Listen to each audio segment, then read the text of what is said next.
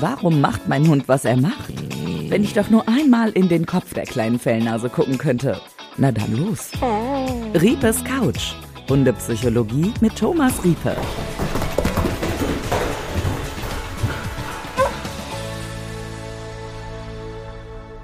Hallo zu einer neuen Folge Riepes Couch. Hallo Thomas, schön, dass du da bist. Hallo Ines.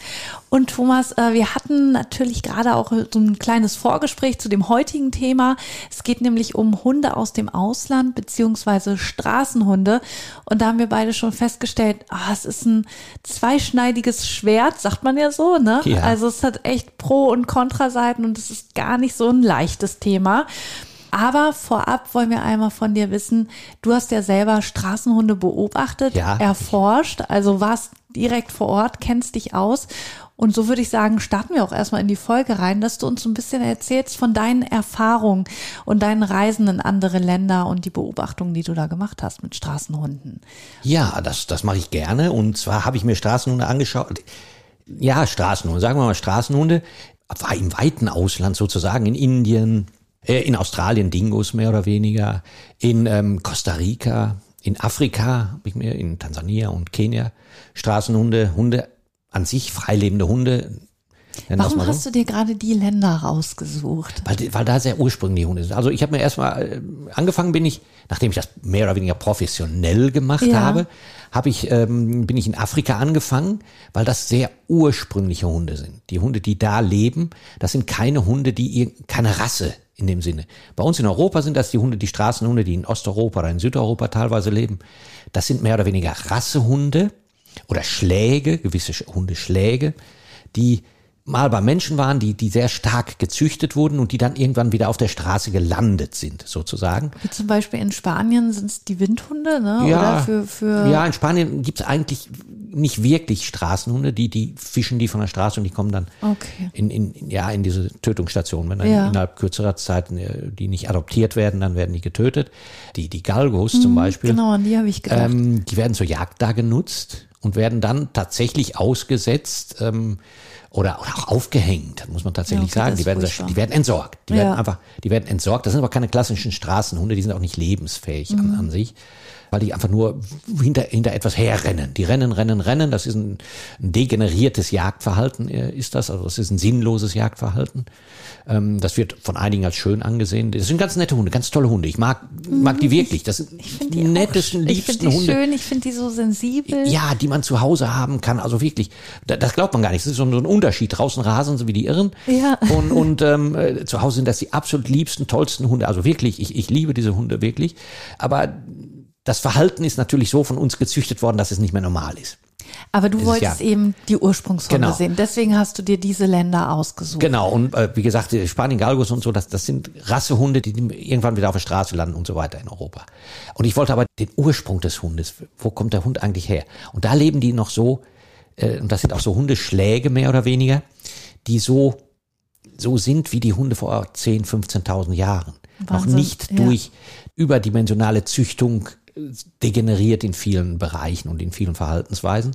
Und das ist so, so Adam und Eva mäßig, äh, da schauen, wie leben die Hunde, wie funktioniert das Zusammenleben mit den Menschen und so weiter. Darum, Afrika ist da erstmal ein guter Einstieg. Indien ist eine Stufe weiter.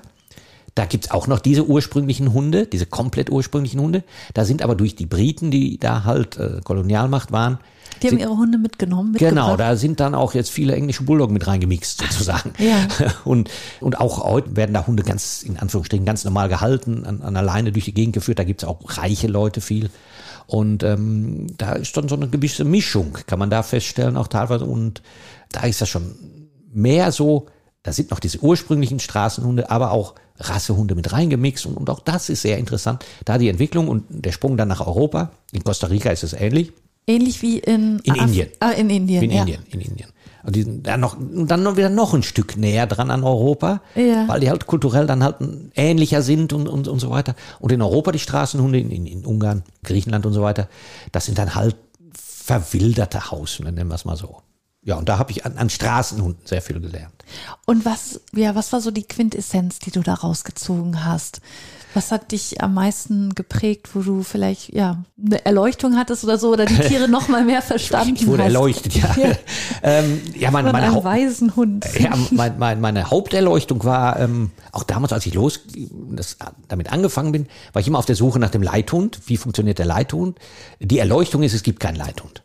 Äh, das, das ist so erstmal die Erleuchtung. Die leben eigentlich für sich und ähm, gestalten den Tag für sich, leben an einigen Orten, könnte man sagen, wohnen die zusammen, also an irgendwelchen Plätzen, aber aus Sicherheitsgründen, wo mehrere liegen, dann kriegt immer einer mit, wenn, wenn irgendwie der Hundefänger kommt oder so. Genau, haben wir ja auch schon in Genau, einer das, Folge haben, das haben wir besprochen. besprochen. Das ist, äh, sind die Straßen. Und die Erleuchtung ist tatsächlich, Hunde leben nicht so hierarchisch, wie wir denken. Die leben anders, als, als wir es immer äh, uns vorgestellt haben. Äh, viel freier an sich und entscheiden viel mehr. Jedes Individuum entscheidet für sich, wie es sein Leben lebt und, und nicht in einer hierarchischen Struktur. Das habe ich da gelernt, aber ich habe auch viel gelernt, gerade in Europa, dass es eben nicht nur Straßenhunde gibt. Dass es im Ausland, im europäischen Ausland, auch ähm, Hunde gibt, die ja die ganz andere Bedingungen haben, die wir dann aber auch adoptieren teilweise. Und welche sind das? Weil darauf wollen wir natürlich Ja. auch zu sprechen kommen. Sind die Straßenhunde die Hunde, die im Tierschutz landen und dann von uns nach Deutschland adoptiert werden? Auch, auch. Also äh, wir adoptieren selten welche aus Afrika. Die waren nur äh, die die afrikanischen Hunde waren. äh, Also und bitte auch niemals, wenn ihr einen Hund aus Afrika angeboten bekommt, niemals nehmen. Ein Hund in Afrika auf der Straße gehört in Afrika auf der Straße. Ihr adoptiert auch kein kein Zebra aus Afrika. Das das gehört in die Serengeti. Ja. Und aus Afrika sollte man wirklich keine Straßenhunde adoptieren. Genau, und du wolltest gerade sagen, ja, was du erlebt hast, dass die Hunde, die dann da im Tierschutz landen, nicht immer unbedingt Ja, genau. Straßenhunde sind. Genau, da, da bin ich jetzt wieder in Europa, bei den europäischen Straßenhunden. Es gibt da halt Straßenhunde und es gibt auch welche, die eingefangen werden. Aber es gibt aber auch viele Halterhunde sozusagen, die auf der Straße leben. Und es gibt da Hunde, die teilweise, das gibt es in Europa, die in Verschlägen gelebt haben, die ihr ganzes Leben, drei, vier, fünf Jahre in einem Verschlag leben mussten, wo mal ein bisschen Licht reinkam. Das sind die sogenannten Verschlagshunde. Das sind auch meistens große Angsthunde. Es gibt Kettenhunde, gibt es immer noch. Die sind dann häufig recht scharf und sehr aggressiv, wenn man sich ihnen nähert. Also es gibt Kettenhunde, es gibt Verschlagshunde, es gibt sogenannte Besitzerhunde, die ganz normales Leben geführt haben bei ganz normalen Besitzern, die auch mit dem Halsband vielleicht auf der Straße gekennzeichnet waren, dass sie nicht eingefangen wurden. Aber irgendwann geben die Besitzer die ab. Diese Hunde, die haben aber auch, das waren normale Besitzerhunde, die kamen abends nach Hause, haben ihr Futter gehabt, wurden auch geknuddelt und gekrault, aber haben den Tag draußen auf der Straße verbracht. Und es gibt viele Vermehrerhunde, das glaubt man gar nicht, äh, viele Vermehrerhunde, die ja, die als Hündinnen, als, als Produktionsmaschine praktisch Ja. herhalten mussten. Die landen dann auch irgendwann mal auf der Straße und werden aufgeregt. Also es gibt sehr viele verschiedene Geschichten jeden einzelnen Hundes. Und die Verschlagshunde beispielsweise, haben die denn einen Besitzer gehabt dann oder haben Die haben die Verschlagshunde, haben Besitzer, klar. die dann irgendwo gehaust Ja, die, die, die haben? sollten dann, die sollten dann nachts als Wachhund dienen oder Ja. irgendwie sowas. Die haben tags, den ganzen Tag im Verschlag verbracht und äh, die sollten dann halt nur bellen, wenn, wenn, wenn jemand kommt. Und oder so. irgendwann, irgendwann wurde dann gesagt, okay, brauchen wir nicht Ja, mehr. irgendwann, irgendwann wurden sie krank und, und Tierarztkosten konnten dann nicht und dann, ja, und dann werden die abgegeben in, in, in, in diese Tierheime und was es nicht alles gibt. Ja, würdest du es, weil das ist natürlich auch immer ein schwieriges Thema. Du, du hast ja auch gesagt, man muss es natürlich genau anschauen, wenn man einen Hund aus dem Tierschutz haben Mhm. möchte. Mit welcher Organisation arbeitet man da Klar. zusammen? Worauf muss man da achten, dass man wirklich hilft?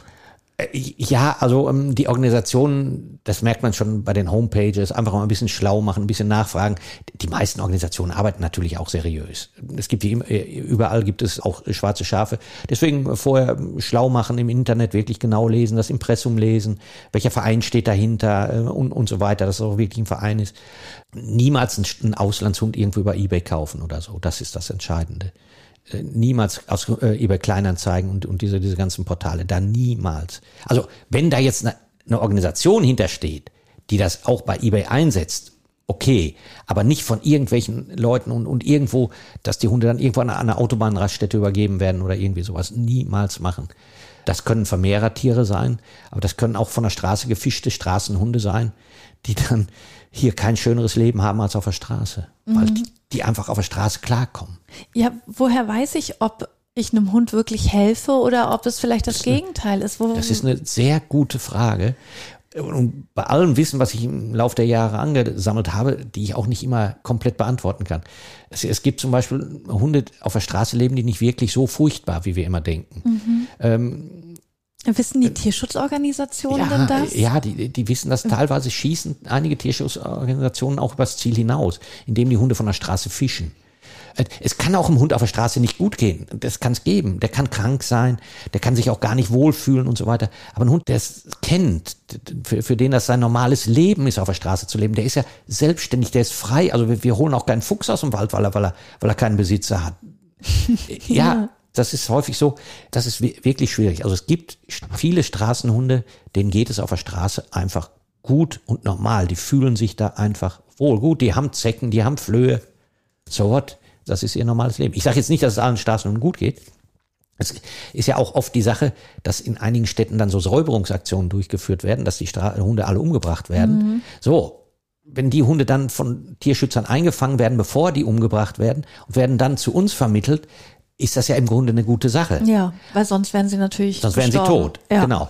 Aber ähm, Hunde einfach einfach so aus dem Urlaub mitbringen, auch der ist mir schön hinterhergelaufen oder so oder oder einfach nur, weil's, weil der Hund auf der Straße gelebt hat, muss ich ihm ein besseres Zuhause geben. Das kann ich so nicht sagen. Das kann ich einfach so nicht sagen. Vielen Hunden geht's auf der Straße gut und besser, als wenn sie plötzlich hier in 60 Quadratmetern 90 Prozent des Tages eingesperrt sind.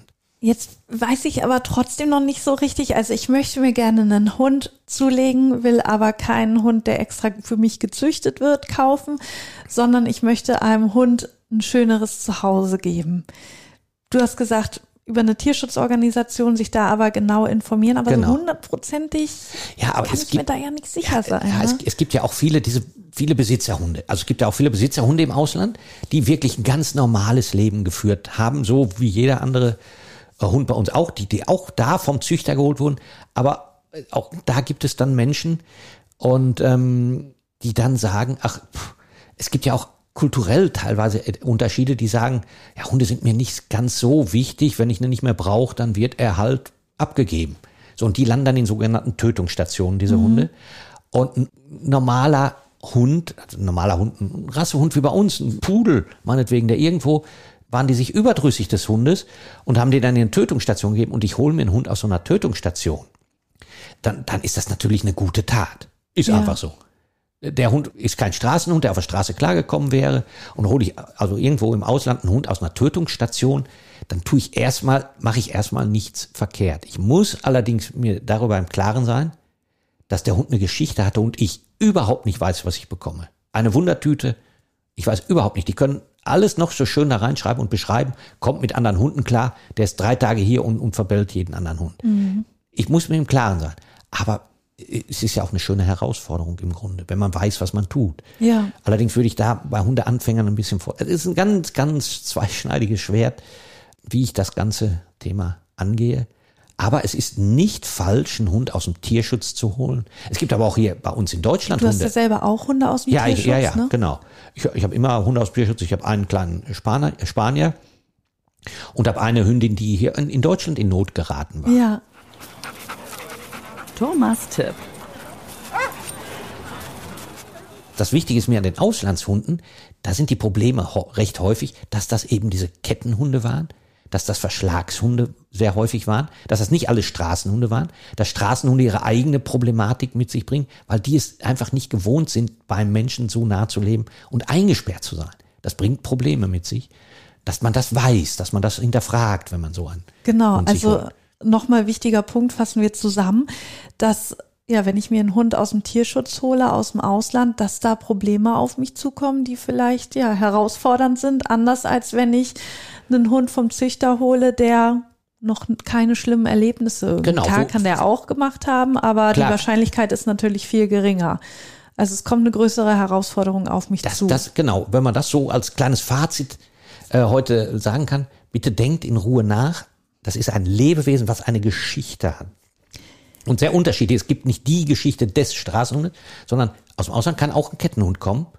Und da muss ich wirklich sensibel drauf eingehen, muss dem Geduld geben, wenn er kommt und muss nicht unbedingt jetzt durch Training den perfekten Hund hinbasteln können. Ich, ich kriege eine Type. ja. Und das muss ich wissen. Ja, ja, wie du schon sagst, aber das äh, finde ich, hast du auch schön gesagt. Es ist eben eine Herausforderung Ja. und es kann ja auch, also es macht hoffentlich Spaß. Wie gesagt, ich habe ich hab, Und man diese Herausforderung dann gemeinsam meistert mit seinem neuen Freund, mit seinem Hund zusammen. Ja, ab, absolut. Meine letzten Hunde waren alle aus dem Tier. Jeder war grundsätzlich anders. Jeder war eine Herausforderung, auch für mich. Also Ja. ich bin jetzt nicht, weil ich das beruflich mache, dass ich jeden Hund irgendwie hinbiege, dass das hundertprozentig. Nein, jeder Hund ist eine Herausforderung und jeder Hund ist eine Type und das ist das Schöne daran. Es ist kein Roboter. Und was sagst du dann aber? Ja, es gibt auch so Sprüche, die sagen, einen Hund vom Züchter kaufen, dafür bin ich dann verantwortlich für den Tod eines Hundes in einer Tötungsstation. Das ist Äpfel mit Birnen vergleichen. Also äh, wirklich, wenn man den sehnlichsten Wunsch nach einem Hund hat und wie gesagt, die Auslandshunde können, man kann unheimlich Glück haben. Es gibt so wunderschöne Geschichten darüber und, und tolle Hunde und so weiter.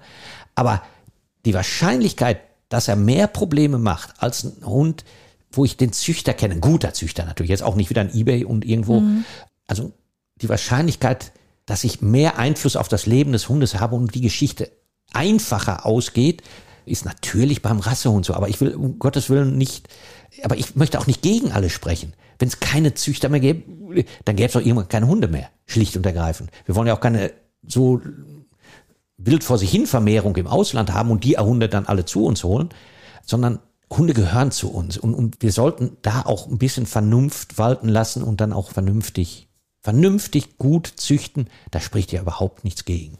Und ich finde auch, ja, wenn ich einen Hund aus dem Tierschutz hole, ich kann ihn ja auch hier in Deutschland kennenlernen, weil einige Tierheime nehmen ja auch Hunde aus dem Tierheime Ausland und, äh, auf und dann kann ich erstmal vorher hingehen und gucken, passt der Hund zu mir? Äh, Ja, natürlich. Auch, auch das, auch das. Äh, ja, es ist immer schwierig, den aus dem Ausland zu bekommen und dann, äh, ähm, aber auch das kann man. Also ich, äh, meinen Kleinen äh, aus Spanier, der ist halt gekommen.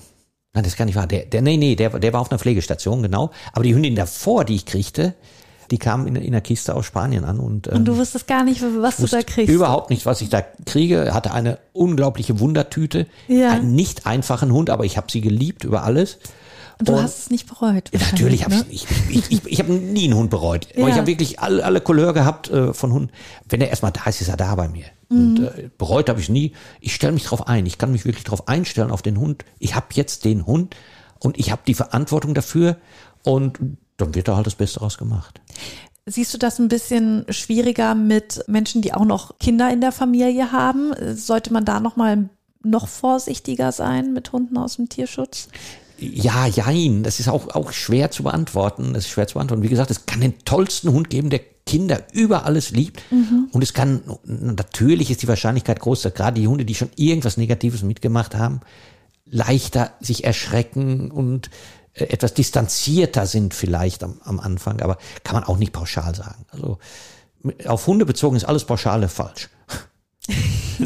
Ja, weil jedes, jeder Hund ist ja ein Individuum, Ja, hat ja seinen eigenen Charakter und da kann man natürlich nicht alle über einen Kamm scheren. Genau, aber die Geschichte, die formt einen natürlich und wenn ich halt einen Welpen habe von einem guten Züchter, hab, bin ich großer Teil der Geschichte und, und, und forme dann halt mit. Das macht es in dem Sinne einfacher. Aber es gibt auch genügend Hunde, die unsere Hilfe einfach brauchen. Man muss es für sich abwägen und das Beste tun. Sehr schöne Schlussworte hier wieder in unserem Podcast Riepes Couch. Und wenn ihr noch mehr Informationen über Thomas Riepe haben wollt, dann schaut doch einfach mal in die Show Notes rein und da verlinken wir nämlich deine Homepage natürlich, Thomas. Und man kann dir, hast du eigentlich auch Instagram? Äh, ich habe auch Instagram, ja. Wie heißt du da? Dann kann man dir da ja auch folgen. Etripe Thomas. Na, ganz einfach. Das kann, Ja. man, sich, kann man sich gut merken. Also einfach mal auch bei Instagram schauen, Riepe Thomas. Facebook und, auch. Und dir da folgen, überall vertreten. Überall da. Und äh, damit ihr auch keine Folge verpasst, könnt ihr diesen Podcast auch gerne abonnieren. Genau das könnt ihr tun. Dann, Thomas, wünsche ich dir erstmal noch einen schönen Tag und wir hören uns dann zur nächsten Folge. Das wünsche ich dir auch und ich freue mich schon auf die nächste Folge. Mach's gut. Tschüss. Tschüss. Das war's mit dieser Folge, aber geh direkt die nächste Runde. Riepes Couch, Hundepsychologie mit Thomas Riepe. Und wenn du selbst deine Ausbildung zum Hundepsychologen oder Hundetrainer machen möchtest, dann erfährst du mehr über den Link in den Show Notes. riepe-akademie.de